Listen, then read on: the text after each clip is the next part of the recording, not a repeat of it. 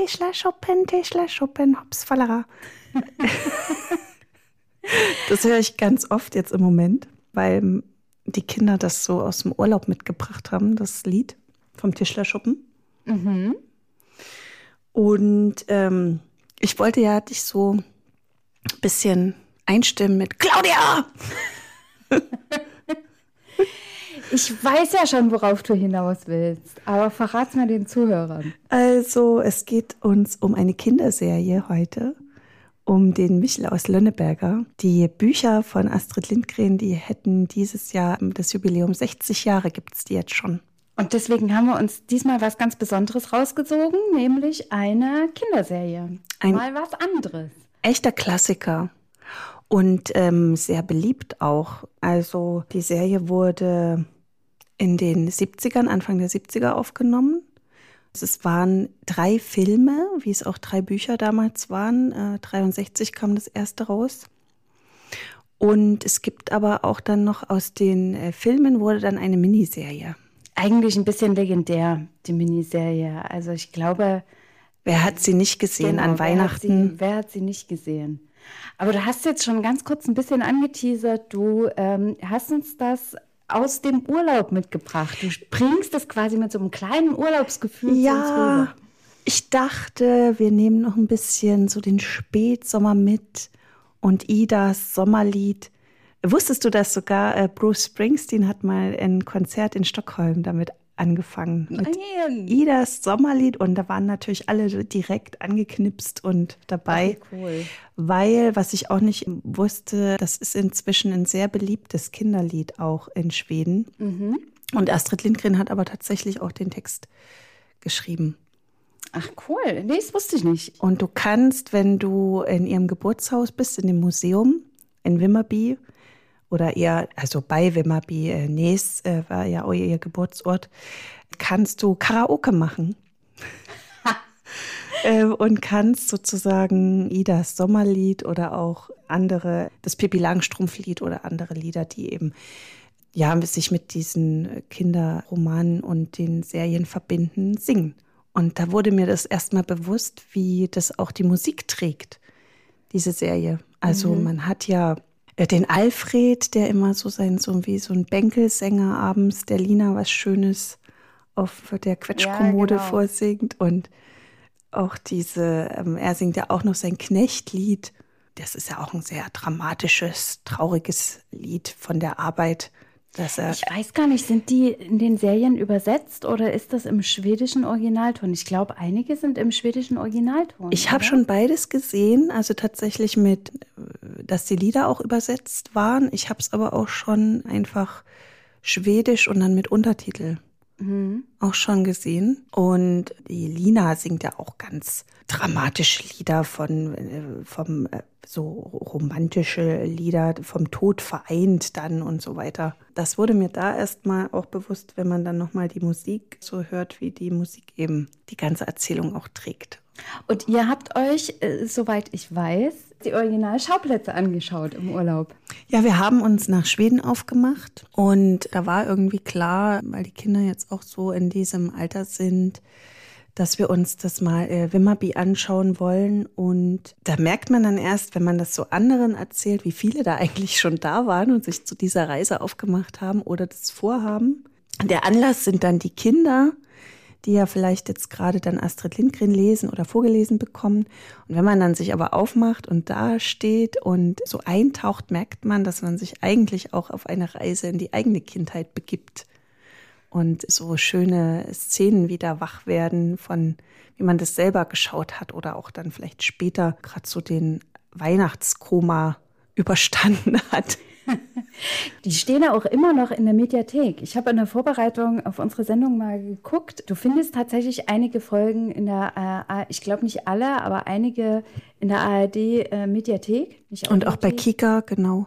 Mhm. Kannst du es auch schauen. Und ich habe dann auch so ein bisschen überlegt, wie ich in der Kindheit Michel wahrgenommen habe. Und ich kann mich gar nicht mehr daran entsinnen, das im DDR-Fernsehen geschaut zu haben. Ich weiß nicht, wie dir es da ging, aber ich bin als erstes, glaube ich, wirklich mit dem Buch und diesen wahnsinnig, wahnsinnig tollen Illustrationen von Björn Berg in Berührung gekommen. Ich weiß, mein Bruder hatte ein Buch, ich hatte keins und kann mich auch noch ganz genau an diesen Einband erinnern und an diese wirklich tollen, süßen Zeichnungen. Also die Zeichnungen sind wirklich wunderschön. Das hätte dir dann sehr gefallen, weil es anlässlich von 60 Jahren Michel im Astrid Lindgren Haus auch eine Ausstellung mit Björn Berg Illustrationen gab. Oh. Und ich finde die auch so traumhaft schön, weil es so eine, es hat so eine naive, naiven Touch und es sind so einfach und aber auch sehr treffend. Ich erinnere mich so ein bisschen aquarellig auch, ne? So und sehr wenige Farben auch einfach und wenige Striche eigentlich, die ausreichen, um diese Charaktere zu zeigen. Und ich weiß aber sehr ausdrucksstark. Ich kann mich noch daran erinnern, dass man die Gesichter immer, also ich habe mich als Kind ganz lange damit beschäftigt, ja. die anzuschauen, weil ich auch weiß, ich konnte da, glaube ich, noch nicht lesen. Ich habe da wirklich nur die Bilder angeguckt. Und Michel im Fernsehen kann ich mich zumindest erst erinnern, da war ich schon ein bisschen größer. Also das muss ja. schon nach der Wende gewesen sein. Doch, ja, so ist das bei mir auch die Einordnung. Ich habe auch tatsächlich diesen Band, es sind ja drei Bücher und den Sammelband mit allen dreien habe ich tatsächlich erst diesen Sommer dann gekauft. Um, auch nochmal mit diesen traumhaften Illustrationen, weil wir vorher nur so kleine, das gibt es ja auch in so kleinen Auszügen oder so einzelne Michel-Geschichten. Und wir wollten da einfach dann nochmal alle zusammen haben, weil das so, ähm, ja, so als Mitbringsel war das eigentlich ganz schön. Und wenn du dann in diesem Buchladen stehst, wenn du das dann so vor dir siehst in diesen vielen verschiedenen Sprachen, es wurde ja wirklich in mehr als 50 Sprachen übersetzt Krass, oder? Und, und 30 Millionen Auflage, das packt dich schon irgendwie an. Mhm. Also auch ähm, diese ganzen, also nicht nur Michel, sondern auch es gibt ja die Michel-Fans und dann die anderen, die die Pippi Langstrumpf lieber mochten oder vielleicht auch andere Geschichten. Ich war immer Michel-Fan. Pippi Langstrumpf hat mich nicht so angefasst, wobei ich dir nicht sagen kann, warum. Weil sie so ein, so ein selbstständiges Mädchen war mit super Villa und Tieren. Eigentlich hätte es mich total abholen müssen. Ja, wer will das nicht? Aber vielleicht war es auch doch zu ab absurd oder abstrakt. Ich weiß es nicht. War sie dir zu laut? Zu laut und ich, ich weiß noch, dass ich diesen Gegensatz zwischen Pippi und Tommy und Annika, dass ich das immer so ein bisschen, es war mir zu, also die einen waren zu brav, die andere war zu aufgedreht. So eine große Freiheitsgeschichte ist ja dann auch noch Onja Räubertochter. oh ja. Das war ja wirklich ein Roman, den sie ihrer Tochter zum zehnten Geburtstag als Geschenk gemacht hat und hat damit auch damals einen Preis gewonnen für Jugendliteratur und wurde dann ja auch später wirklich ausgezeichnet und kurz danach ja auch dieser sehr bekannte Film in den 80ern gedreht. Stell dir vor, du kriegst Weltliteratur zum 10. Geburtstag geschenkt. Wahnsinn. Setzt auch ein bisschen einen unter Druck, glaube ich. Aber. Hm, als Autorin oder als Beschenkte? Äh, als Kind, denke ich. Aber es ist natürlich schön. Absolut. Und der Michel, da hat ja Astrid Lindgren immer gesagt, das ist eigentlich auch so, dass sie der Michel war. Also ihre eigene Kindheit auch erzählt, aber gleichzeitig auch die Kindheit ihres Vaters aufgreift. Also man hat so, kann das ja so einordnen, Anfang 20. Jahrhundert, Ende 19. Jahrhundert. Es gibt zwei Anhaltspunkte für die erzählte Zeit. Einmal sagt die Lina ja, als das Dorf sammelt, um den Michel, weil er immer so aufmüpfig ist, nach Amerika zu verschicken. Und da sagt sie, ähm, das können wir denen nicht noch antun. Die hat noch gerade das große Erdbeben und da ist wahrscheinlich das gemeint in San Francisco, ich glaube so 1908 war das. Und ein anderes, ein anderes Element ist der Hallersche Komet, von dem gesprochen wird, von dem doch alle Angst haben. Ich erinnere mich. Das ist, glaube ich, die Folge mit der. Ähm, ich glaube, das ist durch die, durch die Scheibe dann fliegt, der Michel. Wo sie in der Stadt sind, bei der Frau Petrell eingeladen sind und es gibt und sie serviert ihnen Blaubeersuppe. Ah, ja. Und da mit dem Pferd dann auf dem, auf dem Fest des Bürgermeisters einreitet. Und das fand ich auch witzig, weil äh, es ist ja eine deutsch-schwedische Produktion und da habe ich diesen, das, er hat den Lehrer gespielt in diesen 70er-Jahre-Filmen, wie heißen die gleich? Die Lümmel von der ersten Bank. Erste Reihe, erste Bank? Ich glaub, Oder letzten Bank? Ich, ich glaube erste, aber ich weiß nicht mehr, ob erste Reihe oder erste Bank. Und ich habe da nochmal nachgeguckt, das ist der Rudolf Schündler, ein Leipziger, also in Leipzig geboren, 1906, Wahnsinn. Also noch ein Jahr älter als Astrid Lindgren war. Der Ach, hat krass. da, und der hat den Dr. Knörz, so hieß der oder was, so einen schrulligen Lehrer.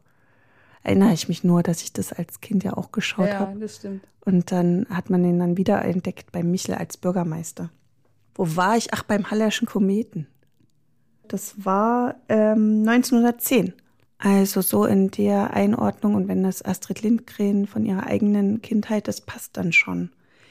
Aber es war natürlich auch eine ganz andere Zeit. Also wenn man gerade so die Familie, von der erzählt wird, diese ganze, das war Stimmt. natürlich noch eine die- ganz andere Hausgemeinschaft als jetzt die äh, kleinbürgerliche Familie.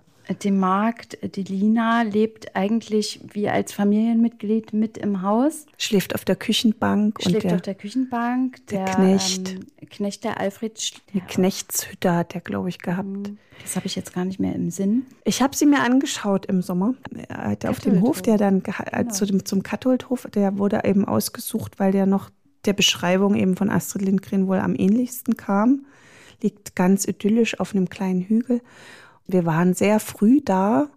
Da war es auch idyllisch, aber später war es eigentlich wirklich die Hölle, weil dann so viele kamen, so viele Familien mit verkleideten Michels und Ach Gott. kleinen Linas und den Büchsen und den Mützen und du wolltest nur noch weg und hast gedacht, oh Gott, die arme Familie. Da wohnt noch wirklich jemand und du kannst auch nicht in das Haus rein, weil es eben Privatbesitz ist. Und die hatten das damals eben zu dem Filmteam äh, so überlassen, also vermietet oder irgendwie ein Agreement, dass sie da drehen können.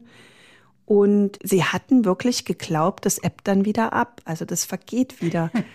Du hast es auch, ich habe so einen, so einen kleinen über die Geschichte gelesen, dass sie eben dachten, gerade so dann spätestens Ende der letzten Dreharbeiten nochmal, naja, dann ging das mal noch fünf Jahre, aber immer gehofft. Und sie merkten aber, das hört nicht auf, sondern es kommen immer mehr Leute. Und dann haben sie halt sich irgendwann so umgestellt und haben dann einen Parkplatz und Eintrittshäuschen und es sind wirklich ja, also jemand, der das als, als Kind da miterlebt hat, die Dreharbeiten, von, bei dem habe ich dann ein paar Postkarten gekauft. Krass. Und klar, die leben davon, aber das muss man auch schon aushalten. Ja. ne? Und es ist aber wirklich so schön, dieser, wie so eine Glaskugel, die du dann betrittst, ähm, mit Apfelbäumchen und diesem kleinen roten schwedischen Häuschen. Und sie haben es wirklich auch so gepflegt und erhalten, wie es in den Filmen zu sehen ist. Und du hast dann noch so eine kleine Ausstellung über die Dreharbeiten. Und es ist ganz putzig. Dann wollte ein, ein Pärchen hat mich gefragt, ob ich von ihnen ein Foto mache, wie sie vor diesem Haus stehen. Ah, unser neues Haus. Das ist eigentlich unfassbar. Und die hatten auch keine Kinder mit oder irgendwas. Und natürlich haben wir auch dieses Foto gemacht, aber es ist eigentlich völlig absurd, aber auch witzig. Wenn du mal überlegst, 60 Jahre, das hat halt auch Generationen geprägt, ne? Absolut. Und sie sagen aber, es kommen eigentlich mehr Deutsche als Schweden noch, weil das in Deutschland eben noch mehr irgendwie, ja, durchschlagend war oder eben zu dieser Kindheitserzählung mit dazugehört und es eben auch wirklich, also sie dachten eben dann spätestens, wenn die groß sind, aber jetzt kommt eben die nächste Generation, die das dann auch wieder den Kindern zeigt, weil also es ist ja auch weitestgehend unproblematisch. Klar kannst du das thematisieren, wie dann auch Familie erzählt wird oder die Rolle der Frau ist ja wirklich noch sehr traditionell. Ja, das stimmt. Oder auch wenn es um Fragen der Diversität geht, das ist natürlich da alles nicht abgebildet in dieser Serie. Und du kannst es aber relativ den Kindern einfach auch erklären, wenn du sagst, okay, das ist einfach zeitlich, das ist die Zeit, wo eben eure Urgroßmutter oder so klein war und früher vom vorigen Jahrhundert erzählen, um dann solche Fragen auch aufzulösen von der Mutter, die immer nur da die Kartoffeln reibt und die Magd und der Vater, der immer nur das Heu wendet. Wobei, das ist, ja schon recht. Also Michel hat schon viele Freiheiten. Dass, dass Michel sich eigentlich auf dem Hof frei bewegen kann, ohne da schon irgendwie in Arbeit mit eingespannt zu sein. Ja, das siehst du nicht. Also die haben auch ähm, höchstens mal Hühner füttern oder sowas wird dann. Also das ist schon, ich glaube, das ist auch einfach was, was viele dann abholt und erreicht und so in die Herzen eben geht. Dieses Gefühl auch von Freiheit und Unabhängigkeit in einem geschützten Raum. Ja. Also, weil es ist ja ein geschützter Raum, bis auf natürlich diese Vaterfigur, das ist natürlich auch noch mal was, was Fragen aufwirft oder was besprochen werden muss. Vater, der ein gewaltbereiter Vater auch, also es wird ja nie bis zum Schluss, aber so schon die Szenen, in denen Michel geschüttelt wird oder auch ja. einfach in diesen Schuppen immer wieder über Stunden. Es gibt ja diese eine Folge mit diesem Blutklöße-Teig. Oh ja. Da ist er ja wirklich, also er ist ja da im Nachtgewand bis zum Abendessen durchweg weggesperrt, bis er dann irgendwann sagt, da komme ich auch jetzt nicht mehr raus. Ja gut, das gehört aber natürlich auch zur Geschichte, dass er sich auch manchmal selbst einsperrt. Es ist ja nicht nur, dass er eingesperrt wird, sondern gut, das muss man natürlich auch sagen, auch zum, zum Teil zum Schutz vor dem Vater. Ja. Aber es ist auch ein selbstgewähltes Leid, wenn man es als Leid bezeichnen will. Es ist auch wieder eine Form dann von Eskapismus, ne? Mhm. Und ähm, die ihn dann letztlich schöpferisch tätig werden lässt, wenn er seine Männchen schnitzt. Michael muss mehr Männchen machen. Das ist ja eine sehr schöne Ablenkung eigentlich dann, um eben diesem Gefängnis auch ein Schnippchen zu schlagen und sich dann gar nicht so ähm, die Eltern oder auch der Vater verlangt ja dann immer, dass er da über seine Taten nachdenkt. Tut er ja nicht. Nee, er macht Männchen. er schnitzt die Männchen. Und die kannst du ja auch wirklich da ähm, auf Kathult sehen, die, also zumindest eben die dann als Kulisse für den Film verwendet wurden. Auf Astrid Lindgrens Hof, wo ja auch heute immer noch, ich glaube, ihre Nichte ist es, die da heute noch wohnt, äh, Familie lebt. Da siehst du auch so den eigenen, also dieser, dieser Hof ist ja wirklich auch sehr ähnlich. Die Hühner und es gibt auch einen Tischlerschuppen und diese große Freiheit, die sie auch hatte, sehr viele Schaukeln, weil ihr das ja auch selber so wichtig war. Und ähm, sie ist ja auch bis ins hohe Alter auf Bäume geklettert. Und sie sagte auch selbst, dass dieses, diese Freiheit, die sie da hatte in ihrer Kindheit und den Geschwistern, sie waren ja zu viert, dieses selbstständige Denken ermöglicht hat und sich auszuprobieren. Und anders als jetzt in diesem Michel-Buch, dieser gewaltbereite Vater, hat sie ja wohl ein sehr inniges Verhältnis auch zu ihrem Vater gehabt. Das stimmt natürlich, dass der Vater gewaltbereit ist, aber ich meine trotzdem auch, dass es auch in der Serie liebevolle Momente zwischen ja. Vater und Michel gibt. Also natürlich hat er schon öfter so einen, ne? Cholerischen genau. Ausbruch. Aber ich meine, dass es auch oft Momente gibt, in denen er so eine Art von Stolz oder zumindest ein Gefühl aufbringt für ihn. Ich glaube, das ist auch einfach dieser Unterschied mit der damaligen Zeit in der Auffassung von Erziehung und von Nähe, mhm. der in dieser Serie sich widerspiegelt. Also ganz anders als natürlich heute bedürfnisorientiertes Parenting und so weiter erzählt wird oder erlebt wird und diese Nähe ähm, hat ja auch einfach dieses Leben, sie hatten ja einfach, das erzählt ja diese Serie auch, unglaublich viel Arbeit, ja. die niemand sonst für sie erledigt hat. Also von eben Kühen, also morgens um halb fünf oder was ging das los, bis eben das die Sonne hinterm Berg war und da war auch, glaube ich, einfach nicht viel Zeit, sich um die Kinder zu kümmern. Also es ist auf der einen Seite die Freiheit, aber auf der anderen Seite des Pendels natürlich auch Vernachlässigung. Ja, ja. Und da dazwischen, glaube ich, bewegt sich das. Astrid Lindgren erzählt ja auch in ihren Geschichten mitunter von vereinsamten Kindern. Es gibt ja auch sehr traurige Geschichten, wie. Die ich zum Teil gar nicht so auf dem Schirm habe. Du hast das äh, im Vorfeld zu mir gesagt? Ja, also ähm, zum Beispiel, wenn man Carlson Däumling erzählt auch eine Geschichte ja, von einem gut. Jungen, der sehr lange auch tagsüber allein ist. Und Astrid Lindgren hat auch mal gesagt, dass sie einfach mit ihren Geschichten gerade diesen Kindern, die vielleicht ja Schutz brauchen oder Freude in ihrem Leben, also Wärme auch geben will mit diesen Geschichten das war ihr auch immer zu Lebzeiten ein Thema, glaube ich, so dieses beschützende und kindgerechte Liebe zu geben, auch mit ihren Geschichten. Und wenn man zurückgeht zu ihrer eigenen Geschichte. Sie ist ja selber ungewollt, sehr jung schwanger geworden. Da war sie gerade 18. Ja. Und war dann aus den Umständen der Zeit, also sie hatte ja da ihre Ausbildung noch nicht und es war ja auch, sie hatte ja dann auch ihren Heimatort verlassen, weil das einfach zu eng war. Äh, das Gerede im Dorf über eine Schwangerschaft, die einer unverheirateten Frau, das wollte sie auch alles vermeiden. Das hängt ja da alles mit zusammen, dass sie schließlich diesen Entschluss gefasst hat, in Dänemark zu gebären und dann auch tatsächlich ihr Kind dort in einer Pflegefamilie gelassen hat, bis sie auf den Füßen stand, um ihn selbst zu versorgen. Ja, also wenn man sich das heute überlegt, dass quasi so gesellschaftliche Strukturen einen zu solchen Schritten gezwungen haben, weil das sonst.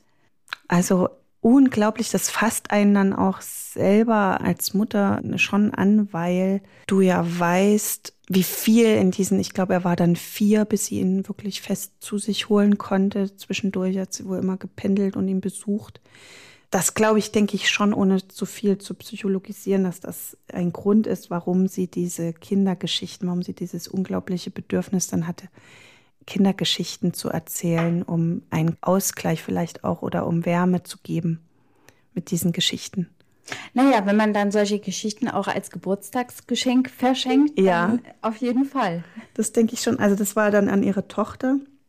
Das da schon steckt eine unglaubliche Liebe auch in ihren, in ihrer Literatur und in ihren Geschichten. Und das hatte ich auch erst da in dieser Ausstellung erfahren. Es gibt doch, der Michael sagt doch immer, du und ich, Alfred. Um, ja. um seine Liebe auch, um die Verbundenheit legendärer Satz. auszudrücken. Und das führt zurück zur Liebesbeziehung der Eltern. Also der Vater schrieb das wohl an die Mutter, die kannten sich auch schon. Astrid Lindgrens Eltern. Ja, genau, aus Jugendtagen. Das soll wohl eine sehr innige Beziehung auch gewesen sein. Und er schrieb eben an seine spätere Frau oder auch, ich weiß nicht, ob er sie später auch noch Briefe schrieben, wahrscheinlich dann eher nicht, aber äh, in den Liebesbriefen du und ich. Wir beide. Wir beide. Du und du ich. Und ich. Wir beide. Also sie hat quasi die, diese Liebe zwischen ihren Eltern auf diese Freundschaft übertragen. Ja, genau. Also Schöner es sind Gedanke.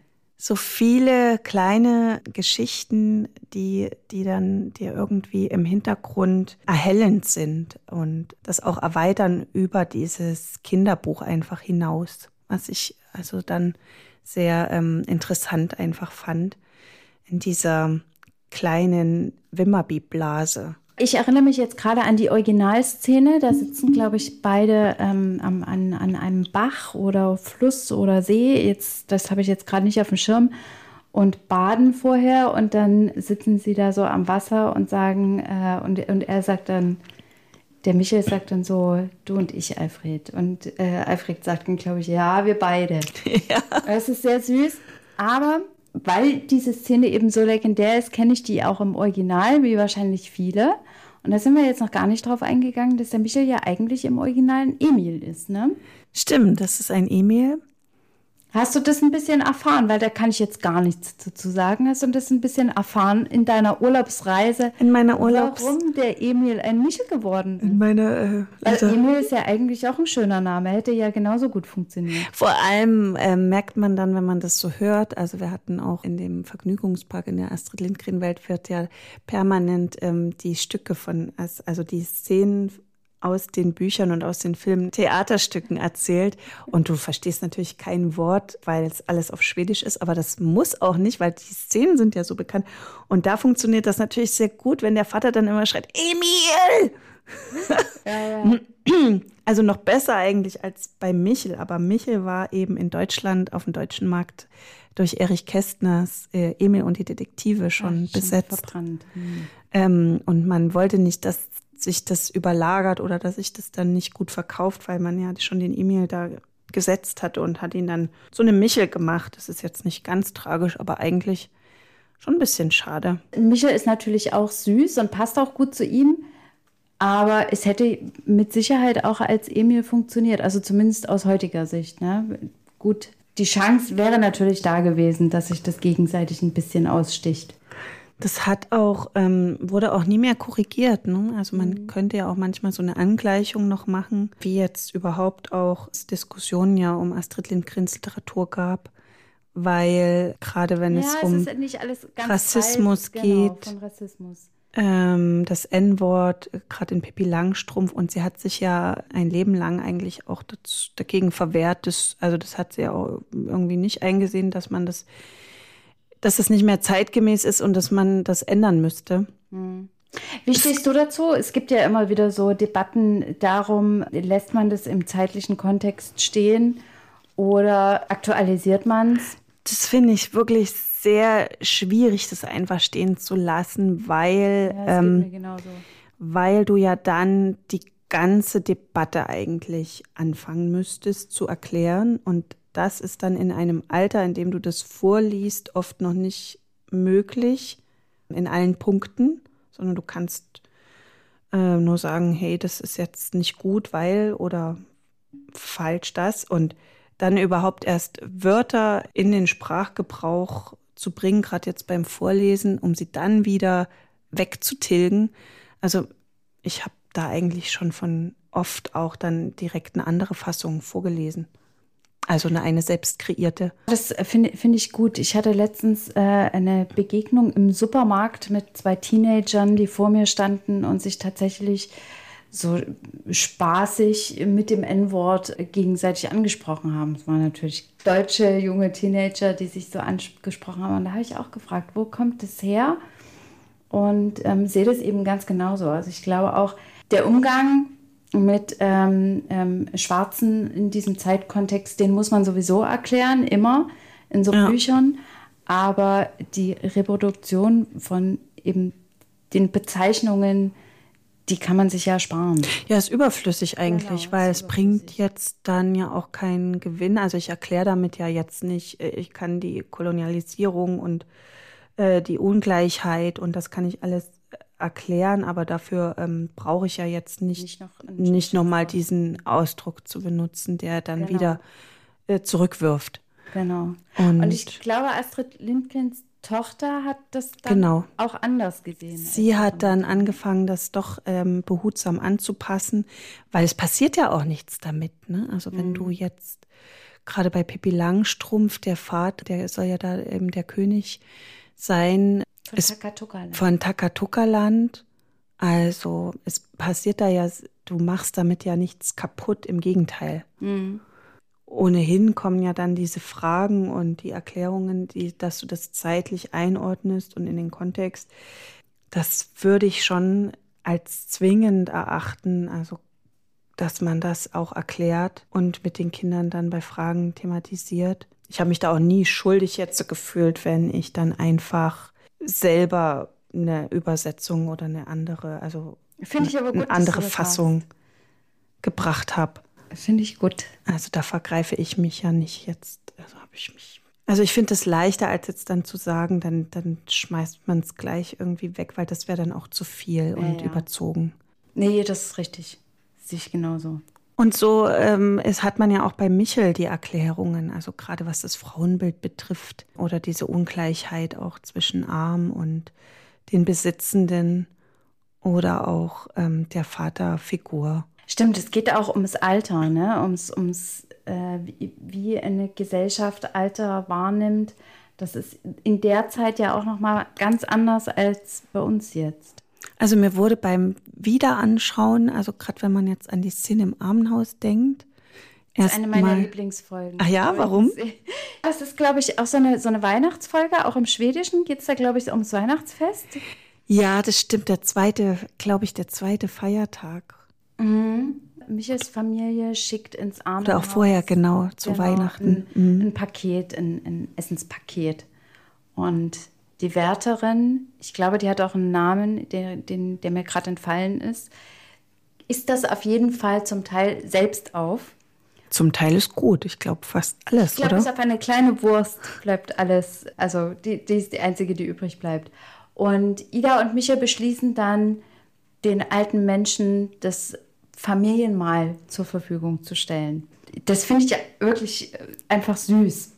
Die Art und Weise zu denken und da ganz ungeniert ranzugehen, ja, wir haben ja genug. Also hier Ja. ist ja genug da und ähm, es erzählt ja eigentlich Weihnachten. Und das rührt ans Herz auch und es lässt einen auch dann so nachdenken und es stimmt und er hat ja damit diesen, diese kindheitliche, diese kindliche Wahrheit Ja, ja. wirklich erkannt. Wir haben so die Speisekammer voller Würste hängen und die Armen haben nichts. Aber ich muss auch sagen, dass ich mich als Kind vor diese Szene immer sehr gegruselt habe, weil einfach das Alter auch so unkaschiert und ungeschönt auch gezeigt wird, was man nicht mehr gewohnt ist. Also auch gerade heute, wenn du dran denkst, wie vielleicht in ZDF-Serien das Alter erzählt wird, Ja. sind die unglaublich fit und sehen gut durchgestylt und gebräunt aus und fahren dann im Kreuzfahrtschiff mit. Ja, und da laufen viele gebückt, haben wenig Zähne. Diese Szene fand ich immer Ja. sehr, ähm, Bei Michel, das, das stimmt. also dieses Gebrechen, dieses ungeschönte Gebrechen darzustellen. Aber letztlich, ja, werden wir alle irgendwann dahin kommen. Und es ist eine, eine Wahrheit, die da gezeigt wird und aber auch, es wird ja auch ein beklemmender Weg gezeigt, weil Alfreds Vater ist ja auch mit im Armenhaus. Dieses Altersarmut, die dann schon am Horizont über ihm schwebt, eigentlich als Knecht, der nichts hat, außer eben seine Kraft, die ihm davor schützt, ein Habenichts zu sein und irgendwann wird sie ja schwinden.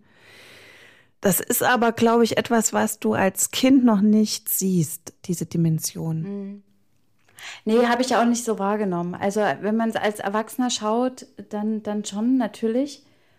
Aber als Kind war es für mich eher witzig und lustig, dass die alten Menschen da sich über Kuchen und Wie die sich so drüber hermachen. Blutklöße.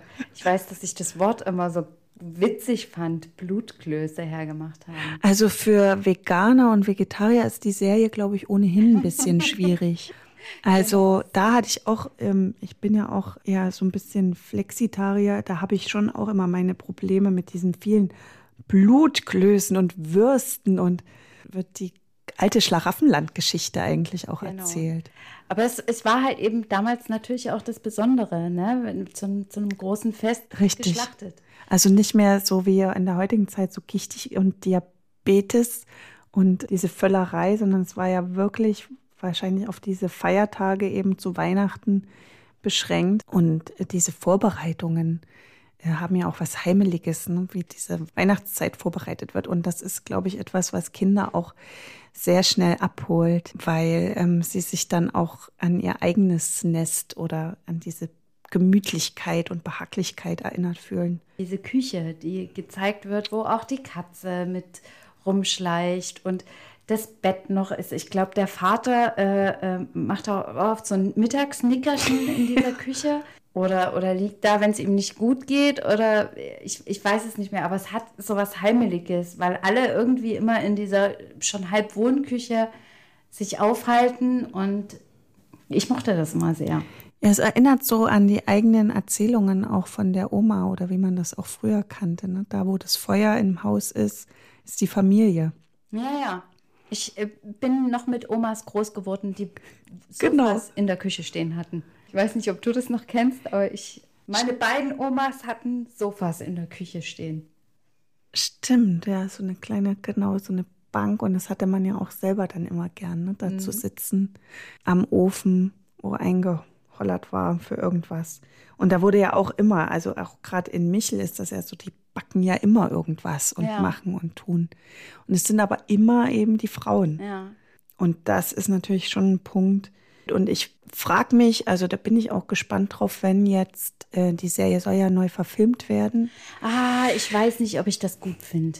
Ich weiß auch nicht, ob man es dann noch mal so erzählen würde und ich weiß aber auch nicht, ob es besser würde, wenn man das jetzt anders macht. Also, da fehlt mir jetzt ein bisschen die Fantasie, wenn man jetzt diese ganzen Schwierigkeiten ein bisschen auflöst oder Aber man vermisst es ja nicht. Es fehlt ja nicht die Neuverfilmung. Also man, man liebt diese alten Serien ja so, wie sie sind. wie also sie sind. Also stell dir vor, drei Haselnüsse für Aschenbrödel würde neu verfilmt. um Gottes Willen. würde niemand sehen wollen. Also, ich glaube ich nicht. Ich weiß es nicht. Also ja, Aber ich frage mich halt, nicht. ob man es jetzt heute noch mal eben so erzählen kann. Also ob man das nicht dann doch irgendwie mehr aufbrechen müsste und noch mehr Facetten nochmal dahinter zeigt, die sich damit verbinden. Ich weiß auch nicht, ob das ja, ob, ob das einen, einen Mehrwert bringt. Aber hast du von den alten Folgen eine Lieblingsfolge? Also ich mochte schon immer sehr ähm, auch das in der Suppenschüssel, na klar. Ja. Oder ähm, tatsächlich schon auch die Kirschweingeschichte mit dem Schweinchen, das dann umfällt. Die Ida, die dann dachte, ihr, ihr großer Bruder ist jetzt ein, ein Huhn geworden und, und die, genau, die, die Kirschen. Er sollte die Kirschen auf den Müll bringen und hat gedacht, die guten Kirschen. Die guten Kirschen kann man doch noch probieren. Ne? Und die haben tatsächlich auch damals, ähm, als sie das gefilmt sie hatten zu einer anderen Jahreszeit, glaube ich, gefilmt oder es waren jedenfalls nicht genug Kirschen da oder es war ein anderer Baum, ich kann es dir jetzt nicht genau sagen. Und da wurden in Italien Kirschen bestellt, die dann von Hand einzeln in den Baum gehängt und geklebt wurden. Das war wohl sehr aufwendig. Es klingt schon so. Also es gibt ja auch diese Trickfilmserie, ich weiß nicht, ob du die kennst, die sich an diese Zeichnungen auch von Björn Berg anlehnt.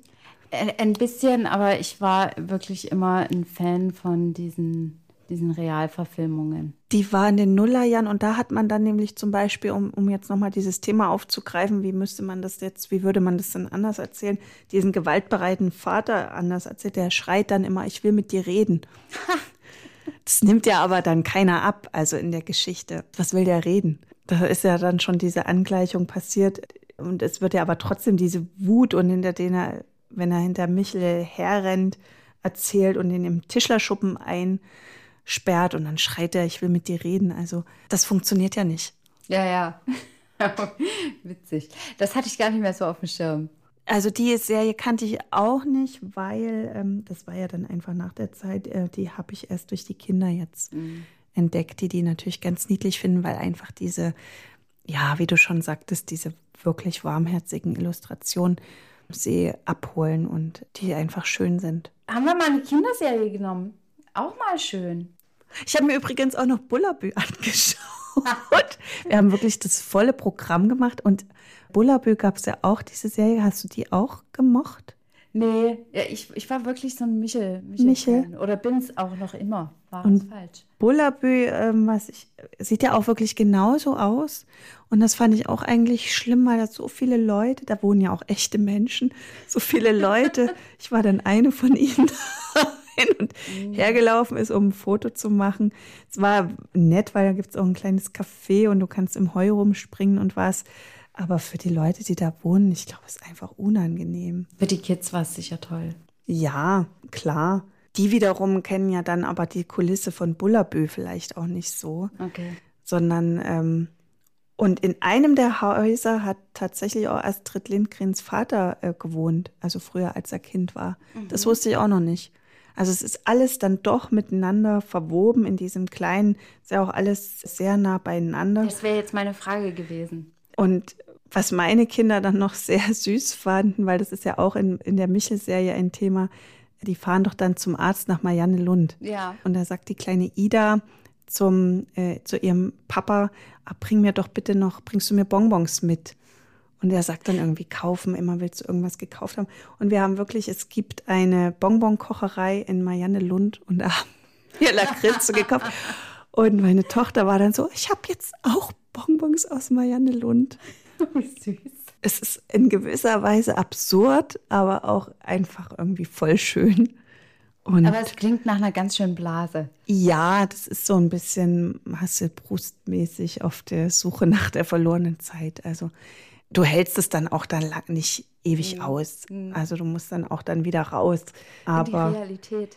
Ja, aber ich sag mal so, es ist jetzt nicht eben allein nur dieses, sondern du kriegst halt dann doch noch einen Einblick einfach in diese Welt von mhm. Astrid Lindgren und kannst auch so ein bisschen dieses biografische und wie ich schon sagte, also so interessante Facts äh, dahinter einfach erfahren, was es dann doch wieder ganz interessant macht. Wir haben mal eine Kinderserie besprochen, die eigentlich gestrig war und aber doch immer aktuell geblieben ist. Also es war mal ein ganz neues Format für uns, finde ich aber gut. Wir haben uns ja sonst immer so mit aktuellen Sachen die Nächte um die Ohren geschlagen und jetzt konnte man mal ein bisschen aus äh, dem Nähkästchen plaudern. Weil ich habe jetzt nicht nochmal reingeschaut. Das ist ja das Witzige, dass es so irgendwie verinnerlicht ist und dass man, also dass es unglaublich viele auch sind, die einfach diese Serie kennen und lieben oder in der Erinnerung haben. Vielleicht sprechen wir zu Weihnachten nochmal kurz drüber. Guckst du wirklich zu Weihnachten Aschenbrödel? Nicht zwangsläufig, wenn es mal kommt, aber es gibt ja welche, die ich, ich kenne durchaus Personen, die sich da die Sendetermine rausschreiben. Wirklich? Ja, ja. Es gibt ja die für den kleinen Lord mhm. und die für Aschenbrödel. Ich bin eigentlich bei beiden raus, aber. Also, wenn es zufällig läuft, dann schaue ich es schon, aber nicht gezielt.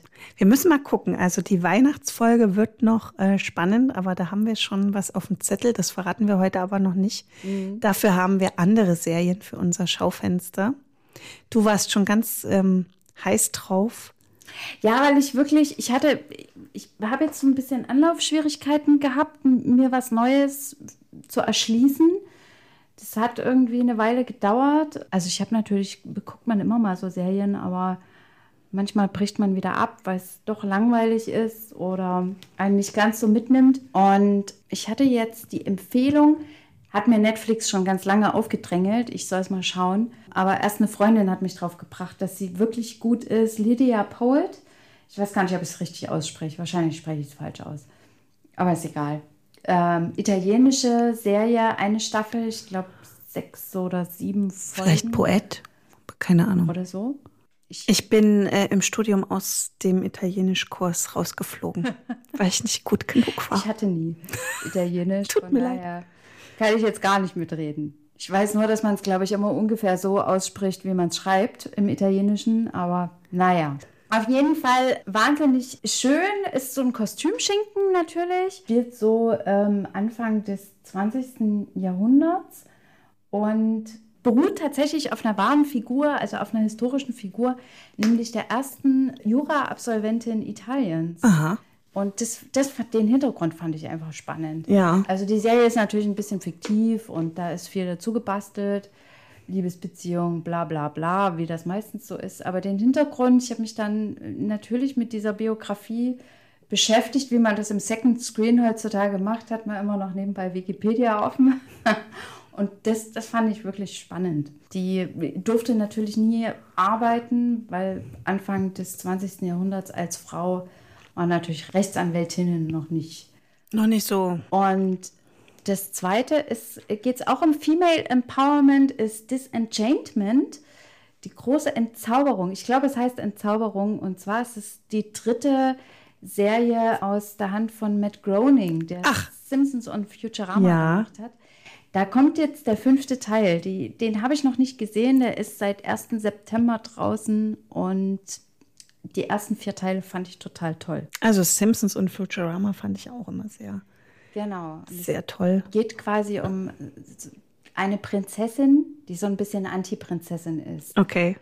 Trinkt, sich nicht verheiraten lässt, mit ihren Freunden um die Häuser zieht und es ist aber alles in so einer wirren Zauberwaldblase. Aber komisch, warum ist mir das dann noch nicht untergekommen?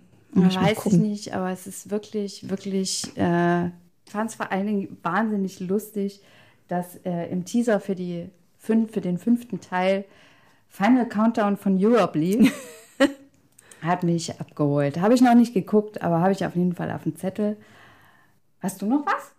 Na, ich habe angefangen, Bonn zu gucken. Da bin ich noch nicht so weit. Ich habe war eine ganz spezielle Empfehlung. Ne? Das war eine spezielle Empfehlung. Es hat mir schon äh, mal eine Freundin empfohlen, die das geguckt hat und hat gesagt, das ist super spannend. Und als ich jetzt mich zum Interview mit Kai Schumann, dem Schauspieler, ähm, getroffen habe, der jetzt gerade im Vogtland die Serie gedreht hat, die gleichzeitig auch Vogtland heißt, eine. Passend. Ja. Das wird eine Anwaltsserie fürs ZDF. Julia Hartmann spielt noch mit in der Hauptrolle. Die hat auch schon im Erzgebirgskrimi mitgespielt. Aber jedenfalls ähm, habe ich ihn dann gefragt, was er eigentlich so selber auch schaut. Und da meinte er eben, Bonn hätte ihn gerade total gefesselt. Das ist eine Netflix-Serie, die über das Nachkriegsdeutschland erzählt und aber eigentlich den Aufbau in diesen Nazi-Strukturen mhm. erzählt. Also wahnsinnig äh, spannendes Thema. Ich bin noch nicht jetzt so weit damit, aber ich glaube, das werde ich, das hat mich jedenfalls gleich auch gefixt. Ähm, das werde ich mir wirklich anschauen. Und eine andere Serie, die ich geguckt habe, das ist jetzt äh, schon ein bisschen ähm, länger draußen, 2020, eine Dokumentarserie zum Challenger-Unglück, die mich dann nicht mehr losgelassen hat, dass ich sie gleich durchgeguckt habe. Diese Serie erzählt erstmal die Geschichten von den Menschen, die mit an Bord der Challenger waren, was einen natürlich schon berührt und anfasst. Sowohl was die Astronautin betrifft, als auch die Astronauten und auch die Geschichte der Lehrerin, die ja mitgenommen wurde, weil damals die NASA eben in auch einem unglaublichen Größenwahn dann irgendwann, also man muss das ja auch mit der Sowjetunion im Wettstreit mitdenken, so suggeriert hat, dass es so einfach wäre, ins Weltall zu fliegen, wie einen Linienflug zu besteigen. Und man da noch eins draufsetzen wollte, indem man eben eine Lehrerin mitnimmt, die dann oben eine Unterrichtsstunde abhalten sollte. Verrückt, oder? Ja, ist schon, schon. Und die Dokumentarserie zeigt eigentlich dann das Problem hinter dem Unglück, also dass es strukturelle Probleme gab, auch mit den Dichtungsringen, die bekannt waren. Also es gab Ingenieure, die davor schon lange gewarnt haben und man wollte aber unbedingt eben diesen Termin halten und es durchdrücken. Unglaublich spannend und mir in dem Umfang des Murkses auch noch nicht bekannt, bis ich das geguckt habe. Es ist natürlich so, dass diese Netflix-Produktionen, ähm, um dann auf gewisse Folgenanzahl und Längen zu kommen, also es gibt da schon immer diese, diese Cliffhanger, die dir irgendwann schon ein bisschen auf die Nerven gehen, weil ähm, es schneller einfach erzählt wäre, wenn du jetzt wenn du jetzt eine BBC-Dokumentation hast, kommen die einfach schneller auf den Punkt, als das jetzt diese Netflix-Produktion machen. Das nervt manchmal ein bisschen, dass sie ja unbedingt so erzählen wollen, als wäre es jetzt ein Blockbuster. Aber der Inhalt trägt es natürlich. Also würde, würde mich auch interessieren. Also wir müssen mal gucken, was wir in der nächsten Folge dann mit reinnehmen oder was, auf was mhm. wir uns einigen oder was wir finden können. Das ist noch nicht ganz fix. Wir wollen das ja auch noch ein bisschen offen lassen. Ja, ja. Aber auf jeden Fall lohnt es sich dann wieder am ersten Mittwoch. Am ersten Mittwoch im Monat wieder reinzuhören bei Nachtfresser, der Serienpodcast der Freien Presse. Mit Nicole Jen. Claudia! Bodenschatz. Dann, bis dahin. Tschüss.